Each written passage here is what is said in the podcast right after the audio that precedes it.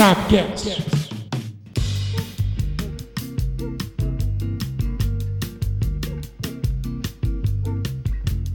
O início do Sabcast sempre é uma alegria, seja para você, seja para gente, seja para todo mundo que está participando e ou ouvindo. E eu sou o André Zanetti. E se você pudesse escolher entre trabalhar para o Ricardo Teixeira, trabalhar para o Marco Polo Del Nero ou ser atropelado por um carro, qual seria a marca do automóvel? Eu sou Valdir Zanetti e que bom que a gente está falando em volta de futebol, porque eu não aguento mais ver novela. Eu sou Alexandre Geuchac e a única notícia que eu tô esperando para ler é subiu a bandeira, contrata Valdir Zanetti Neto. Vixe Maria, hein? Nossa, daqui uns moral, dias, hein? daqui uns dias, você tá com. é, Como a gente tem palmeirenses, né, no, no, no nosso círculo, né, no integrantes do canal, a gente trabalha muito com fax. Então, eu não sei se você tem algum fax na tua casa, deixe ligado que provavelmente receba um fax aí com a- a- o glorioso contrato para você assinar para ser integrante do Subiu a Bandeira. E hoje nós estamos somente dois anetes e um Geochac para você. Estamos falando dessas notícias da FIFA e também do Campeonato Brasileiro que vão mudar um pouco, né? A gente tá tendo agora aquela, aquela luz da volta do futebol, seja certo ou errado, ele tá voltando. E eu queria que vocês me falassem uma coisa.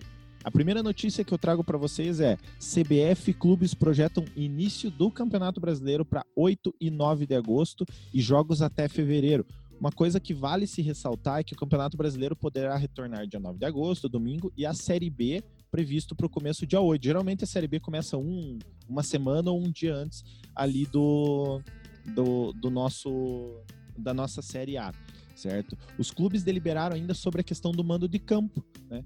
Como nem todos os clubes podem conseguir autorização da prefeitura para liberar partidas, foi discutida uma transferência de jogos para outras cidades que tenham essa liberação para realizar esses eventos. né? Os jogos estão previstos sem público. Nesse item, vale ressaltar que apenas o Atlético Paranaense votou contra. O que, que vocês acham disso tudo, meus queridos? Do Atlético votar contra? Não me surpreende. Não, isso sim. isso, na verdade, eu acho que é- não é tanto uma surpresa, né? Eu acho que. Eu, eu acharia que teria um pouco mais de clubes que votariam contra, mas eu digo, essa volta aí prevista para praticamente um mês, né? Que estamos quase entrando em julho agora, vai dar um mês e meio, digamos assim, né?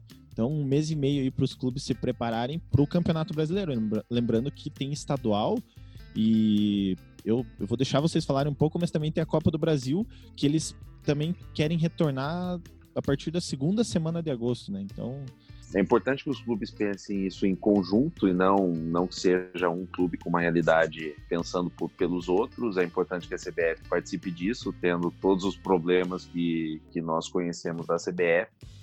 É, é bom que tenha essa conversa. é, a questão de ser cedo ou ser tarde, é, a gente já conversou em outro podcast, então vamos nos ater à questão de ser bom isso. Eu acho que a notícia é positiva, é bom você ter uma, um horizonte de volta, mas é importante que o- o- os protocolos para se manter a segurança do- dos jogadores e da, do- de quem trabalha em volta, já que tem estudos que falam que para um jogo você tem que mobilizar mais de 200 pessoas, então você não está falando de 22 caras mais os bancos de reservas, está falando de mais de 200 pessoas. Então é importante que essas pessoas possam ter segurança para trabalhar, independente de quando seja feito isso porque o que a gente está vendo aqui nos centros agora, São Paulo e Rio, que concentram boa parte dos times da primeira divisão, ele hoje, hoje já há uma, uma diminuição dos casos, só que o, a doença está indo para o interior, então é importante entender tudo isso para não se tomar nenhuma decisão precipitada. É, já foi bem dito aí que nós não, não vamos nos ater a falar se é, se é contra ou a favor dessa volta, embora eu seja contra.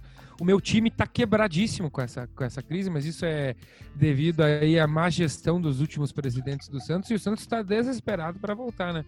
Detalhe interessante é que do- dos testes que foram feitos no Santos e seus profissionais, nove testaram, testaram positivo para Covid-19, é, oito funcionários e um atleta não foi divulgado qual atleta. Enfim, vai vo- voltar, já foi definido data, né? Pelo menos até o que a gente sabe até agora, né? Só o futuro vai dizer se vai voltar mesmo, né? Porque a gente não sabe ainda mais no Brasil que está fazendo um trabalho excelente de controle da doença.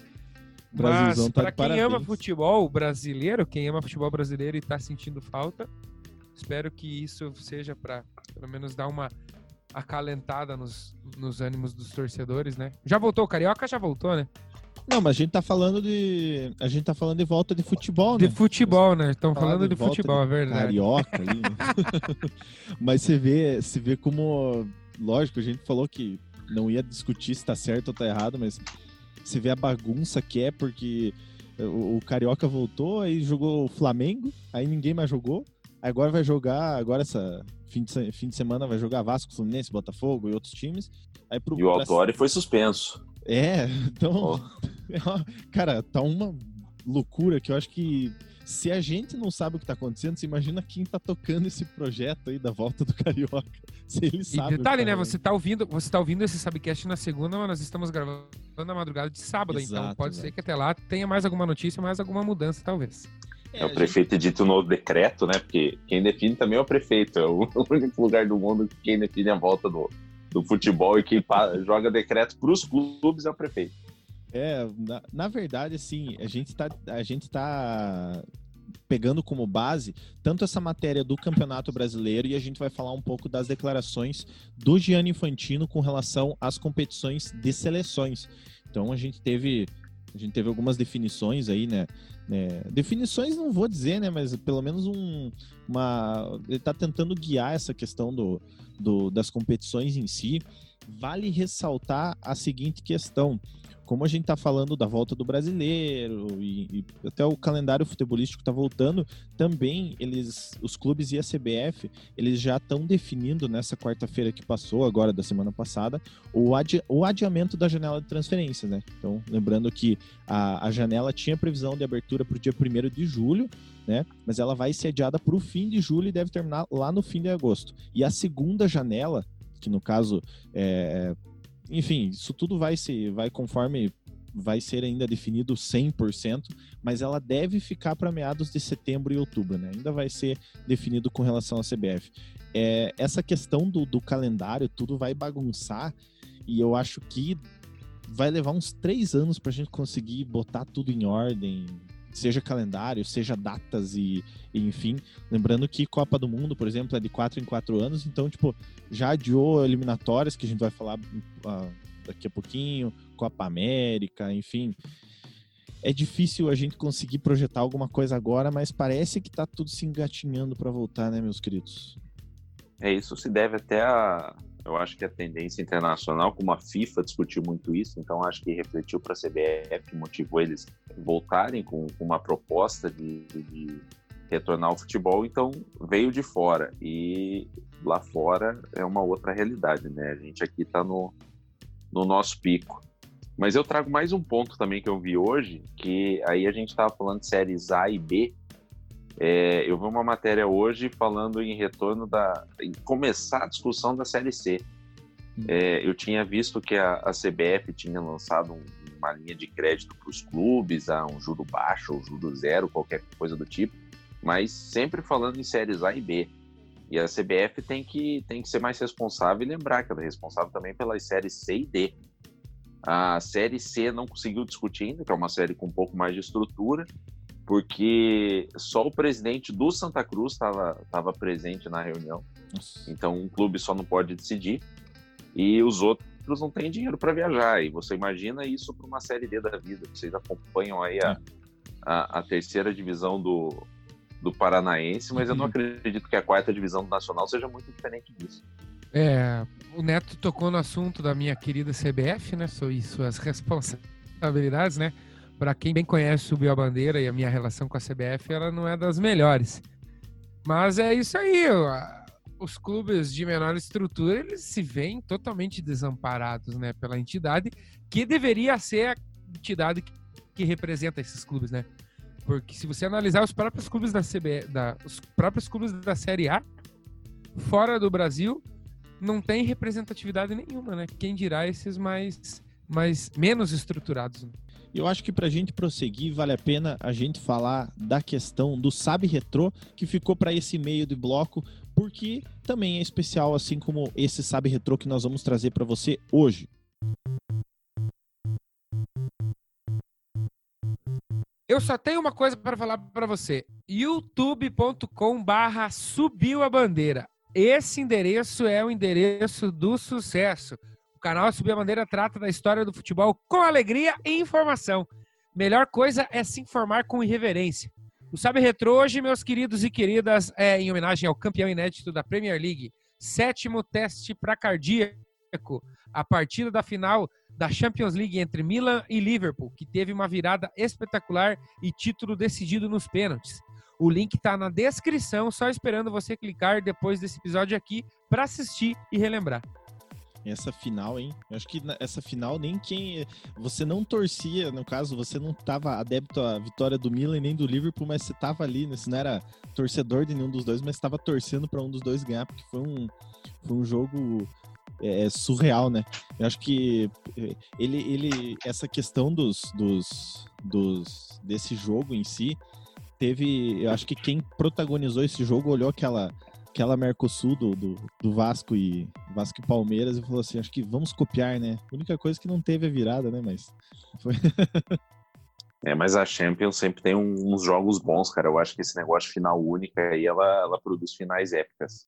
É, não, não sou do, do, dos maiores simpatizantes disso, cara, mas eu acho que final única é legal, é bem legal.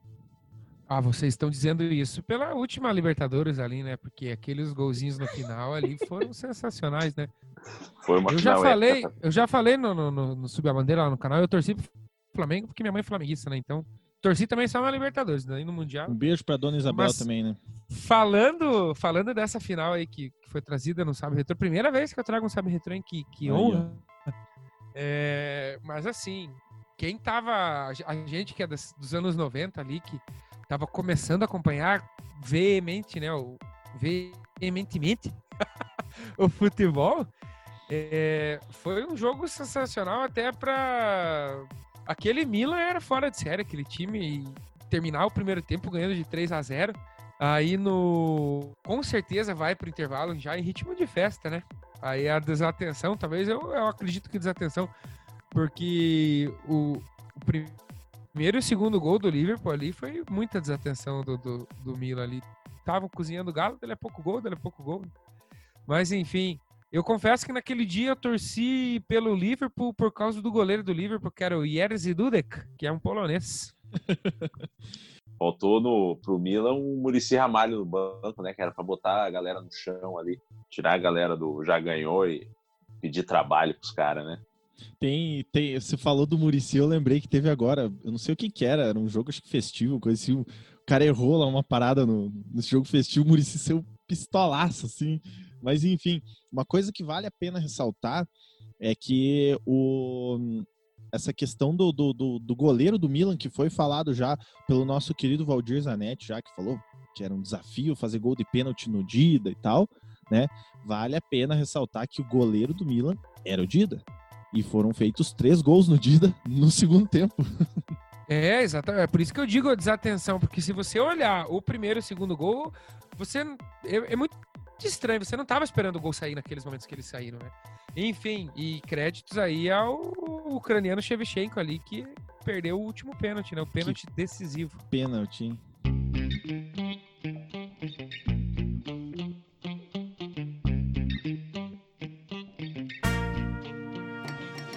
E agora passando um pouquinho para o lado da FIFA, agora deixando o nosso glorioso futebol brasileiro um pouco de lado, a FIFA anunciou que a Austrália e Nova Zelândia serão sedes da Copa do Mundo Feminina de 2023. Lembrando que o Brasil deu aquela escapada, alegando não ter condições né, do governo para para auxiliar nessa disputa. E a FIFA anunciou na quinta-feira, agora 25, que a Austrália, ser, a Austrália e Nova Zelândia né, vão ser a sede do futebol feminino de 2023.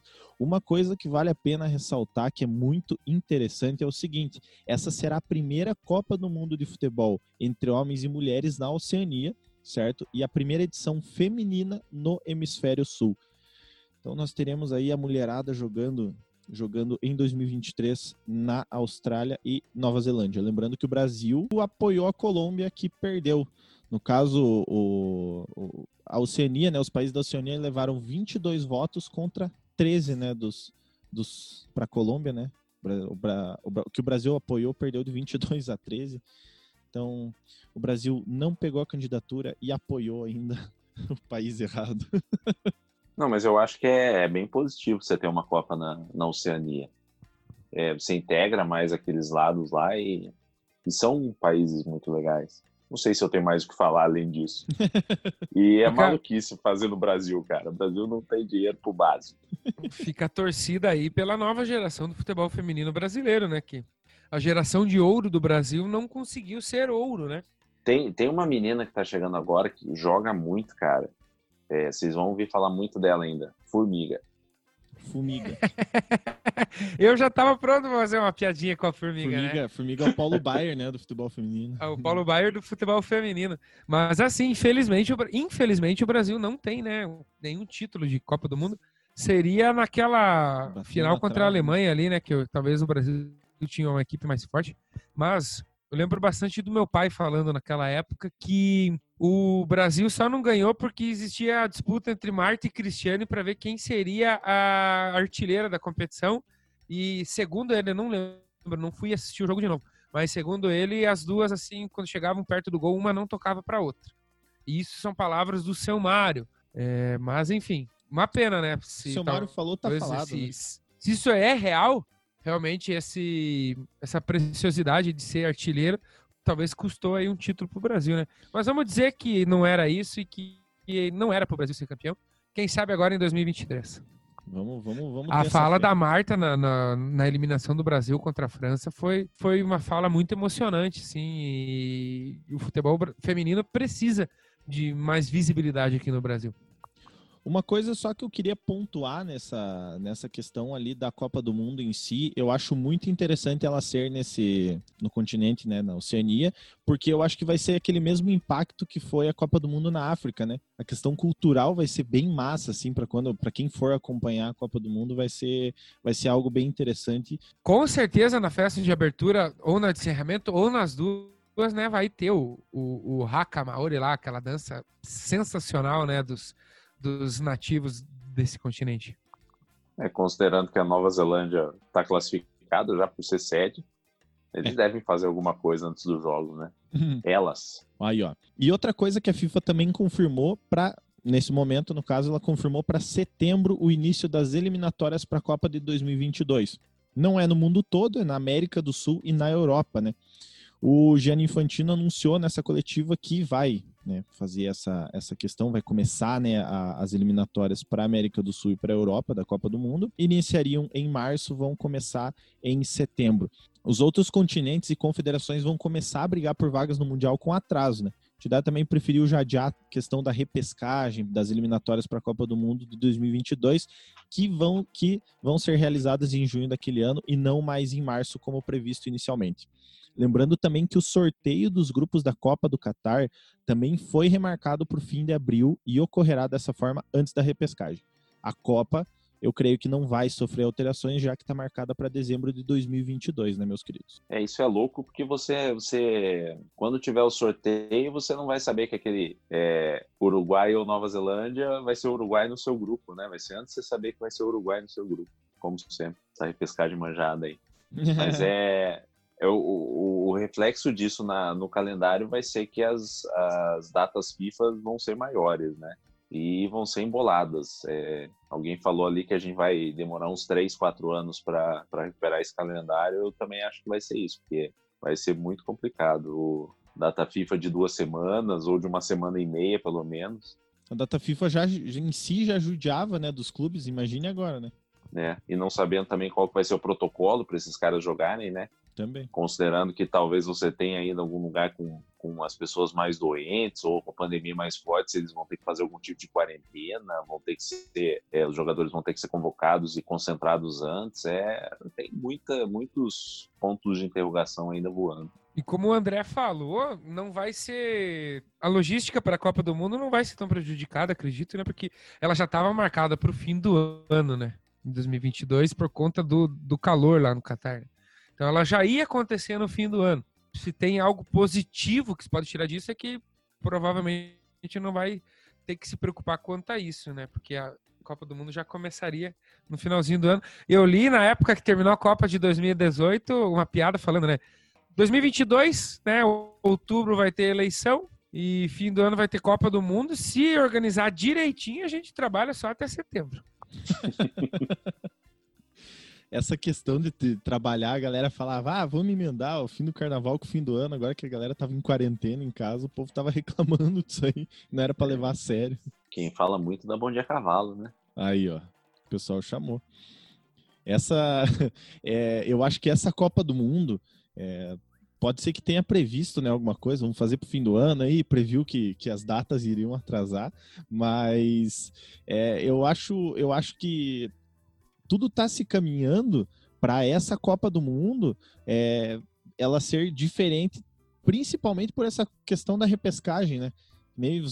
O próprio Valdir falou que essa repescagem manjada, então era aquele negócio de, de você, você já tem o sorteio, e, e você não vai saber o que, que vai acontecer. Então, eu acho que eu acho que até a questão da data, quanto essa questão da, da, repescagem vai ser, vai ser uma Copa do Mundo bem interessante, vai ser uma Copa do Mundo ímpar na história do futebol mundial. E para dar aquela descontraída, né, aquela soltada na musculatura, vamos para aquilo que você está mais esperando, que eu acho que nem a questão do podcast em si você escuta, você só quer chegar no nosso querido Troca Dibre.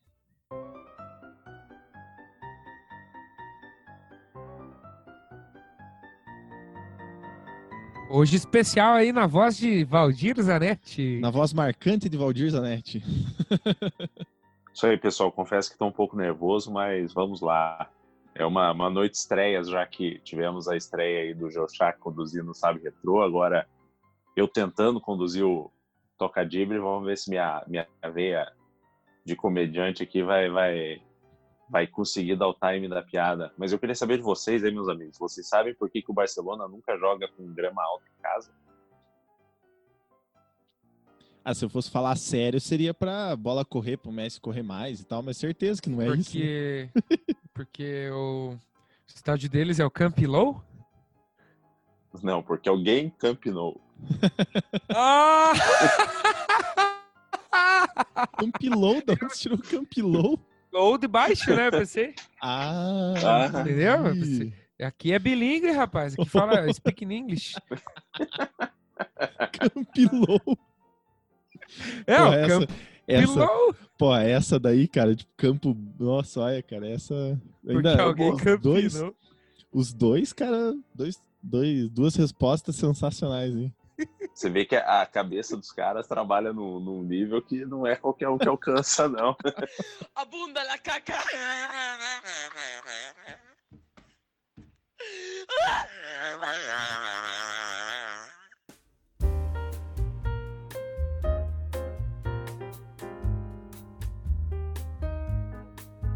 Continuando no hype da nossa querida FIFA, eu ainda estou esperando a hora que o, que o Alexandre vai se revoltar com a FIFA, né? Porque o Ale é revoltado com a CBF, a entidade CBF, eu estou esperando a hora que ele vai se revoltar com a entidade da FIFA em si.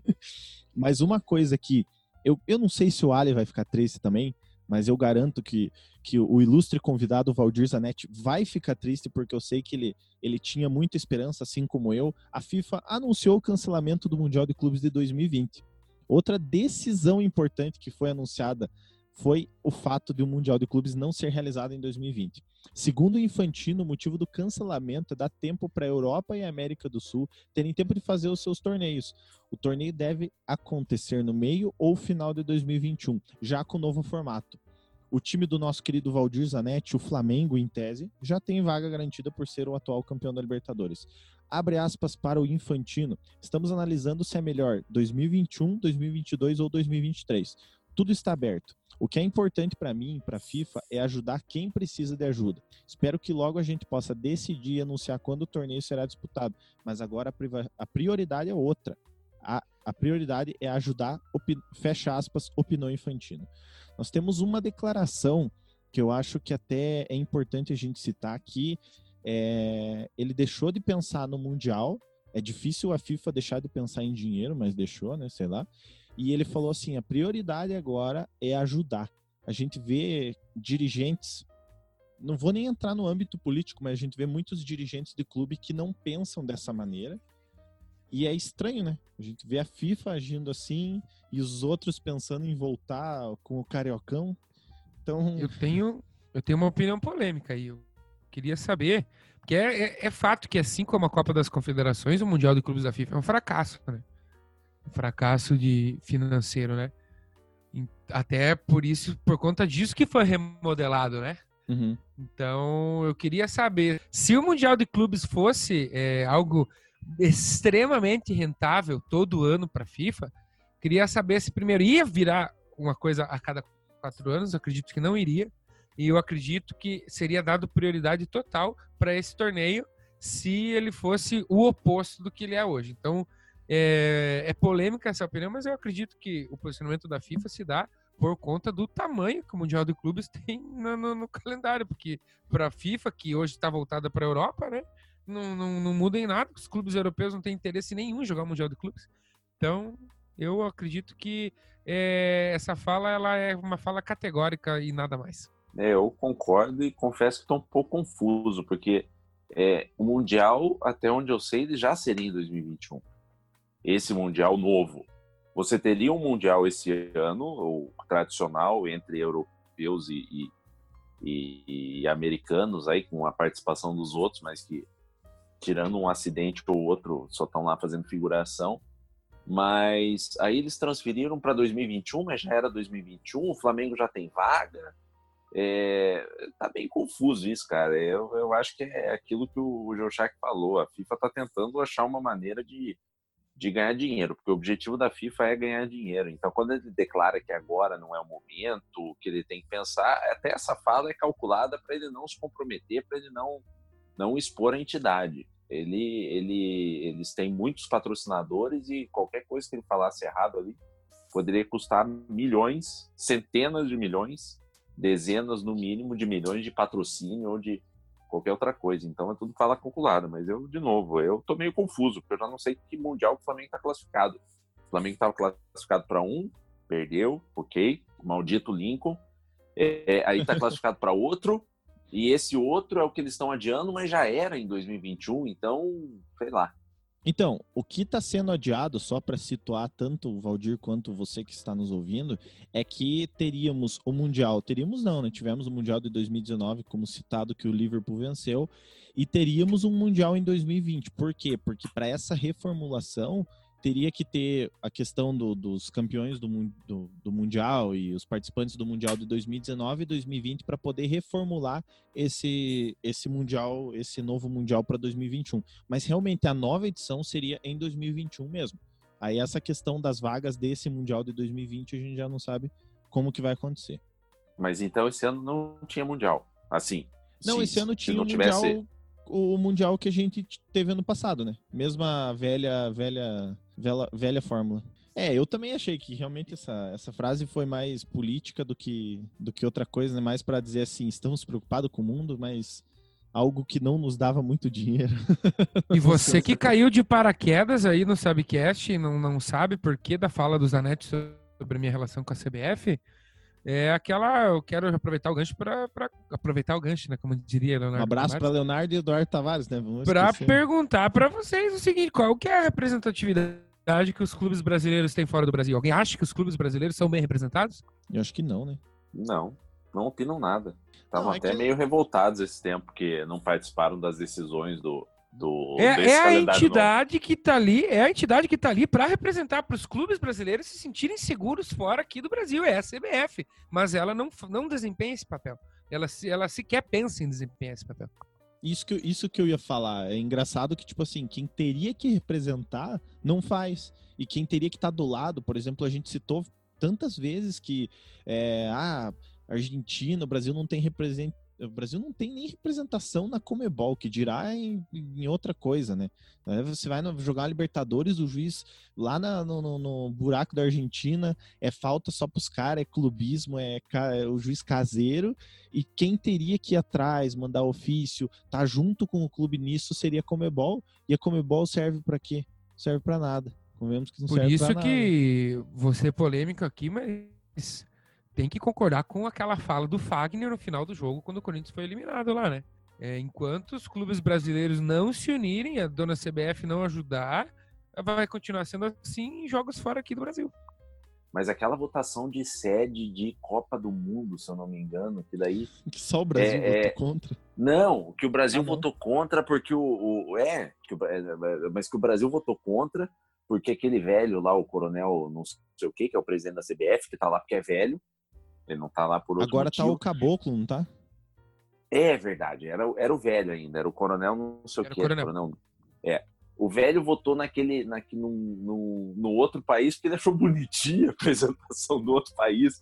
Aí, tipo, os assessores dele, não, cara, você tá errado, nós já temos um acordo aqui, não sei o que, com a Comebol. Ele, não, vou votar ali no Madagascar, porque tem um filme, o meu neto gosta, o meu bisneto, né? O velho é tão velho que já deve ter bisneto. Meu bisneto gosta de assistir Madagascar, vou votar no Madagascar pra sede lá. Aí, pô, Esse- aí por isso que passa a mão é- no- no- no- na bunda do time brasileiro quando vai jogar fora. Esse é da, da Copa agora, que foi para os Estados Unidos e México. Ele votou, em, ele votou em outro lugar em vez de votar nos Estados Unidos e México. Tava tudo alinhado. Catar, né? Tava tudo alinhado pra votar nos Estados Unidos e México. Ele E votou aí, em outro Ele porque. votou no Catar. Não, ele ele votou votou em outro, porque o Qatar é, do- é 2022. Não, é agora, que é né? 2026 Ah, vai é. ser nos Estados Ah, Unidos, é, México e é. Canadá, né? Ele É votou em verdade, outro. é ele votou em outra parada lá. Mas, mas foi absurdo. Pra mim, resume a, CBF, resume a, a- a história da centenária da CBF, sei lá, não é centenária, né? Mas meio século aí se resume em, nesse, nesse caso aí. Sensacional. Emblemático. Antes de finalizar, eu queria só formalmente, em nome do Subiu a, Subiu a Bandeira, agradecer mais uma vez o nosso.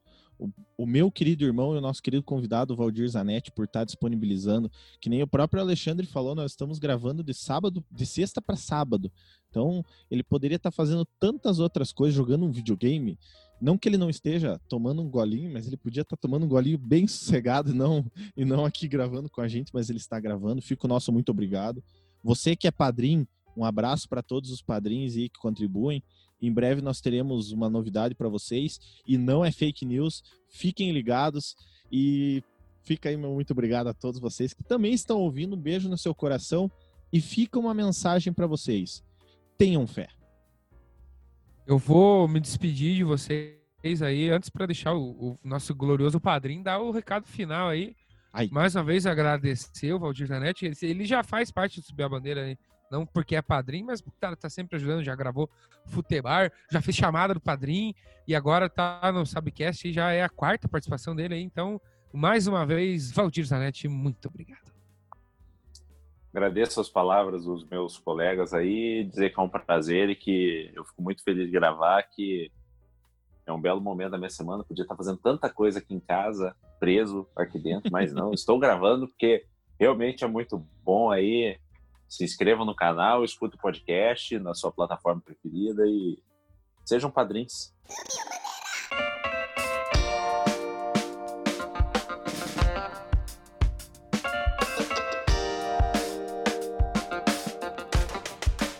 E esse podcast é um oferecimento de Sal Agosto e Quitutes Aquino.